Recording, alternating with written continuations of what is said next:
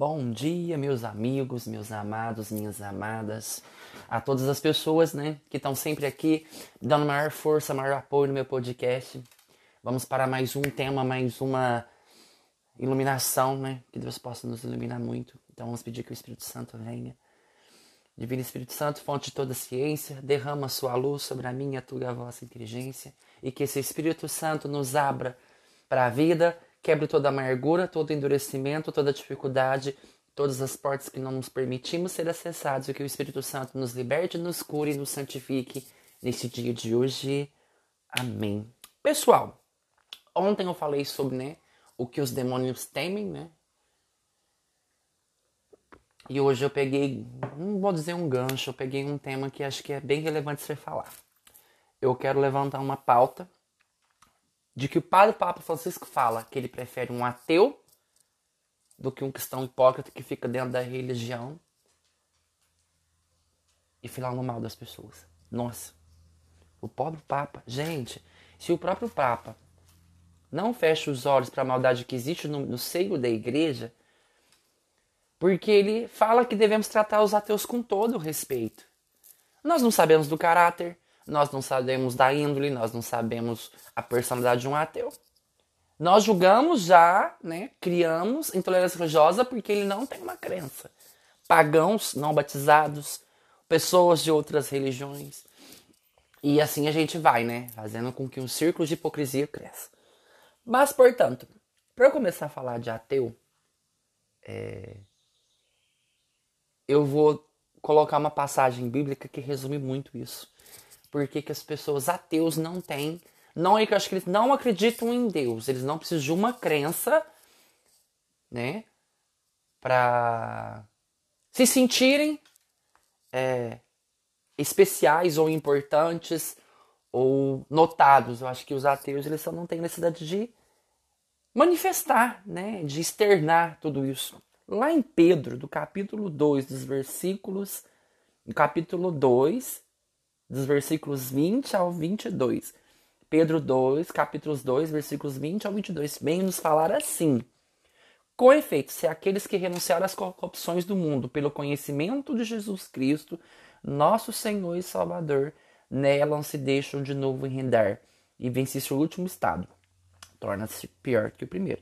Melhor fora não terem conhecido o caminho da justiça do que, pois tê-la conhecido, tornarem atrás, abandonando a lei santa que lhes foi ensinada. Aconteceu-lhes que diz com a razão o provérbio: o cão voltou ao seu vômito, a porca lavalta voltou a se governação. Quem deita com os porcos, farelo come. Gente, eu lembro uma vez uma amiga minha, de outra religião, falar uma coisa: que ela prefere não conhecer a Deus do que conhecendo e não vivendo. O ateu é isso, quando ele não tem a necessidade de conhecer a Deus, ele não tem necessidade de viver porque ele não acredita. Então ele é livre disso, dessas manipulações ou dessas críticas, apesar que a crítica ainda vai existir, dessas pessoas que são fanáticas aos extremos, né? A gente precisa desconstruir que a palavra teu é, é como se fosse um símbolo muito negativo. E aqui fala que é pior pessoas que nem nós, que for nos ensinada a lei santa, né? E a gente devia estar tá vivendo, devia estar tá explorando o melhor de nós e de Deus. E a gente se volta a enredar para um caminho de pecado, para um ca caminho de, de, de maldade, de ódio, de egoísmo. Aí a, o estado que ele estava se torna pior. E quando a gente começa a conhecer o poder de Jesus, a gente começa a ter uma mentalidade diferente. Só que não é a vamos dizer assim, como diz, não é a palavra que ele transforma. Não adianta nada eu ter o conhecimento, o entendimento, mas se eu não tenho a minha relação com Deus. E como que é a minha relação? Orando. A Deus eu oro, a palavra me alimenta e a minha ação concretiza, né? Quer dizer o que? Então, quando começa o meu diálogo com Deus, Deus começa a colocar sabedoria no meu coração. Então, essas pessoas ateístas, né? Elas não têm a necessidade de conhecer a Deus. Aí falei, você tá louco, você tá defendendo quem é ateu. Não, só tô levantando a pauta que o nosso excelentíssimo Papa colocou que prefere que as pessoas sejam ateus do que um católico hipócrita, um evangélico hipócrita, hipócrita, perdão, ou pessoas que vão lá dentro só para julgar o próximo. Porque os ateus eles não têm uma trave no olho. A gente precisa aprender a olhar com os olhos de Jesus, com os olhos de amor, de empatia, mas parece que eu fico batendo na mesma tecla, né? Porque o que a gente espera é isso, a gente, a gente espera um novo comportamento, uma nova atitude. E quando a gente pega e fala sobre essas traves, lá em Mateus fala muito sobre isso. Que o cristão hipócrita ele só enxerga o que é, o que é do outro. Mas ele nunca vai enxergar a própria incoerência. Né? É incrível como as pessoas que se julgam de Deus apontam muito fácil, com facilidade, né, as marmotas dos outros, os erros, né, as sujeiras, mas a gente não, não tem a, a humildade nem a capacidade de reconhecer as nossas incoerências. Ó, não julgueis e não sereis julgados, porque do mesmo modo que julga, sereis também vós julgados. E com a medida com que tiverdes medido, também vos será medidos. Porque olhas a palha que está no, olho do teu irmão e não vê as traves que está no teu. Parou por aqui. E o Papa nos convida a tirar as traves dos nossos olhos. Eu lembro da Carol Rocha falar, a gente precisa destravar nossa vida emocionalmente, espiritualmente, financeiramente, em todas as áreas, todos os pilares. E, e espiritualmente ainda nós somos muito, muito, muito cru.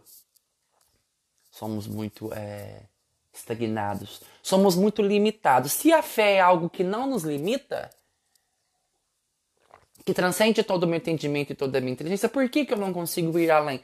Porque eu estou fechado nas tradições humanas ainda. Eu, eu ainda vejo com o espírito da carne. Por isso que eu não tiro a trave que está no meu olho. Porque é mais fácil. Parece que a gente até se consola, né? Ah, ainda bem que ele é assim. Quer dizer, a gente acha que só nós somos assim. Não. Nós que, de, que somos de igreja ou somos de uma comunidade, a gente tem que ter o cuidado de não ser um, um cristão hipócrita, apontar o dedo e fazer a mesma coisa. Então tira a trave que está do seu olho primeiro. E para de olhar o seu irmão. Para de vigiar a vida dele. A sua vida deve estar tá muito boa, né? A minha deve estar tá maravilhosa. Porque não tá. Quando eu tenho tempo de olhar a treta do outro é porque a minha vida não tá legal, tá, gente? Como ousas dizer ao teu irmão, deixa-me tirar a palha do teu olho quando tens uma trave no teu? Hipócrita, tira a primeira trave do teu olho e assim verás para não tirar a palha do teu irmão. Palavra salvação, glória a vós, Senhor. Ou seja, a hipocrisia está em você querer tirar, é, querer mostrar para o outro aquilo que você mesmo não enxerga. Ou enxerga, ou, ou né, se faz de bobo. Aquele velho dito, o pior segue aquele que não quer ver, que não quer enxergar. E, aí a gente levanta a questão dos falsos profetas. Evangelizamos, levantamos o nome de Deus, nossa, discorremos, ele é inteligente, ele é sensato. Mas aí, na primeira atitude, tem um coração duro, ruim, que julga, que aponta. Assim são os fariseus, hipócritas detentores de um conhecimento ilustríssimo, mas coração muito sujo. Ó, guardai-vos dos falsos profetas, ele vem vos disfarçados de ovelhas, mas por dentro são lobos arrebatadores. Sabe, essa passagem ela me lembra uma coisa, o como nós somos dependentes emocionalmente, espiritualmente das pessoas, né? E a dependência emocional espiritual ela não é legal, ela não é bacana. Porque eu tenho que. A, a pessoa verdadeiramente de Deus, ou verdadeiramente madura, ela ela te ensina você a construir e a, e a habilidades emocionais antes que você não tenha ou habilidades espirituais que você não consegue ter. A Carol Rasch falou uma coisa num dos vídeos dela que quando a gente construi uma habilidade emocional constituída, a gente desmorona menos, a gente sofre menos. Porque a gente para de querer jogar no outro a responsabilidade de algo que eu preciso melhorar. Ah, eu vou porque ele está lá. Não, eu preciso, eu preciso ir porque eu quero estar lá, porque minha autoestima, o meu valor, o meu crescimento não está lá. Então as pessoas, cuidado com aquelas pessoas que te fazem ser dependentes dela.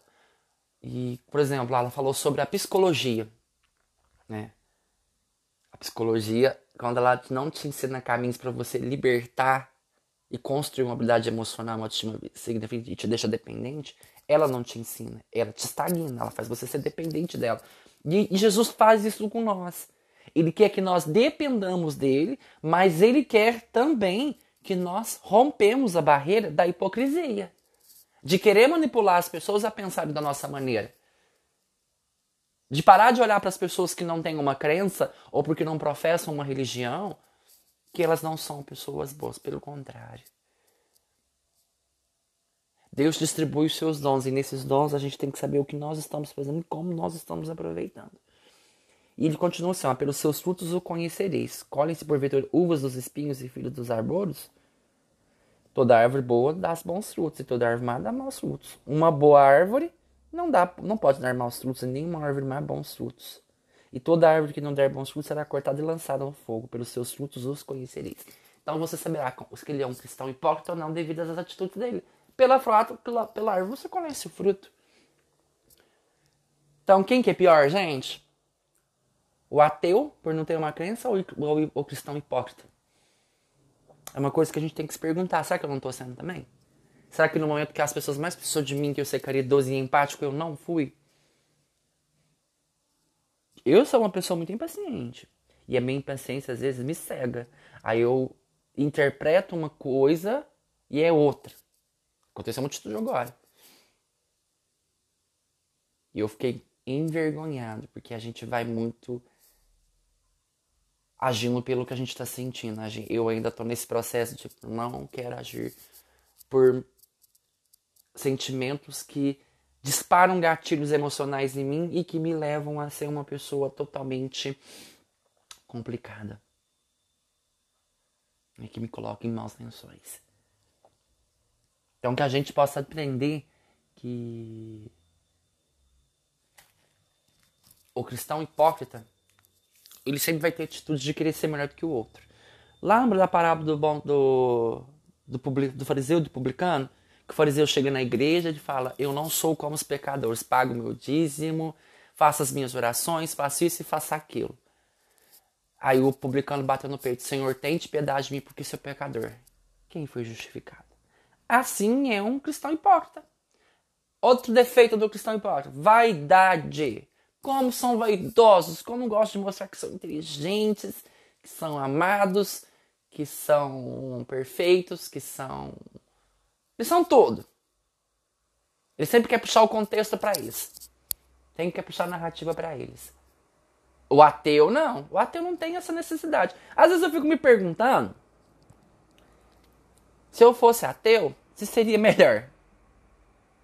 Gente, eu vou falar, é muito difícil ser cristão. Não é fácil. Porque o outro vê eu falando, deve pensar, ah, a vida do Ed deve ser muito fácil. Não é, gente, eu tenho os meus demônios. E os meus demônios, um deles é a irritação. A emoção. Eu fico muito emocionado quando eu tô irritado, porque eu tô, eu tô tão cuspindo marimbondo, tô tão cuspindo as coisas e é mau testemunho. Aí eu começo a xingar, começo a perder a paciência, começo a perder argumento, eu perco, perco a razão. Então são processos na minha vida que a gente vai identificando e a gente vai melhorando. É muito ruim quando isso controla a gente. Mas aí eu não, aí eu não estou sendo hipócrita, eu estou sendo o quê? Coerente. Porque os meus demônios são esses. A minha falta de paciência, né, de tentar gerenciar mais as minhas emoções, não tentar levar as coisas muito pro coração. E a pessoa sem crença, ela não, ela é muito livre, ela é muito desapegada, ela é muito desprendida. Eu, eu, não, eu, não, eu não vou falar que eles não acreditam em algo. Em alguma coisa eles têm as suas crenças, eles têm os seus meios de, de ficarem em pé. É muito gostoso quando você consegue olhar o outro lado da pessoa, quando você conhece a pessoa em si e não define ela pela crença, mas pela pessoa. Isso é muito importante. Jamais defina as pessoas pelo que elas acreditam. Definam elas pelas pessoas que elas são como exemplo, como atitude e com tudo que elas fazem, tá bom? Então que a gente possa aprender hoje em que parte da minha vida eu estou sendo um ateu, que eu desacreditei, e em que parte do momento eu estou sendo mais hipócrita com as pessoas e nas, e nas minhas atitudes, tá bom? Louvado seja o nosso Senhor Jesus Cristo, para sempre seja louvado. Que Deus vos vos guarde e vos proteja. Amém.